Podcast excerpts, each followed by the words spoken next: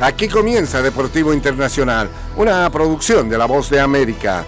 Les informa Henry Llanos.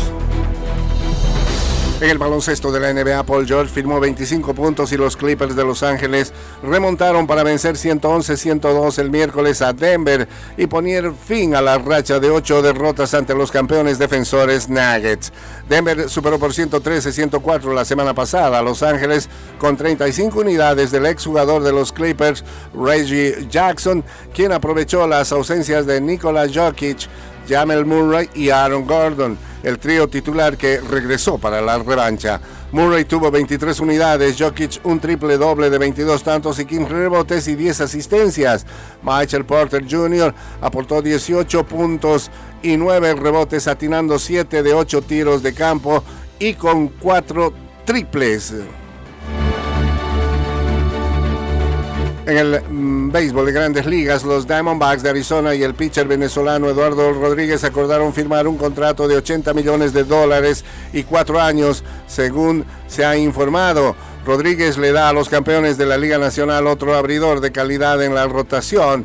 El zurdo de 30 años pasó los últimos dos años con los Tigres de Detroit con una marca muy efectiva de 13-9 y la efectividad de 3.30 en el año 2023.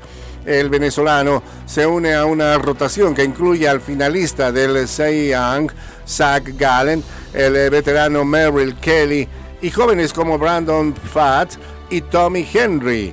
Rodríguez utilizó su cláusula de no canje y bloqueó un acuerdo con los Dodgers de Los Ángeles el primero de agosto.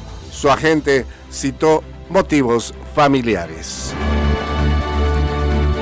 y nueve equipos de la Fórmula 1 divulgaron comunicados idénticos para negar que se quejaron ante la Federación Internacional de Automovilismo sobre un supuesto conflicto de intereses del jefe de Mercedes, Toto Wolff, y su esposa Susie Wolff, quien trabaja con la Fórmula 1. La ráfaga de comunicados se produjo el miércoles luego de que el jefe de Red Bull, Christian Horner, compareció en Sky Sports para desmentir que el equipo campeón de las tres últimas temporadas instigó la investigación. Tenemos una rivalidad en la pista, pero no hemos presentado ninguna queja sobre Susi, Toto o Mercedes ante la FIA, dijo Harner, quien añadió que Red Bull ha colaborado de cerca con Susie Wolf en su función como directora de Fórmula 1 Academy, la categoría femenina de pilotos. Nosotros, como otros, estamos sorprendidos con el comunicado, dijo. Y hasta aquí, Deportivo Internacional.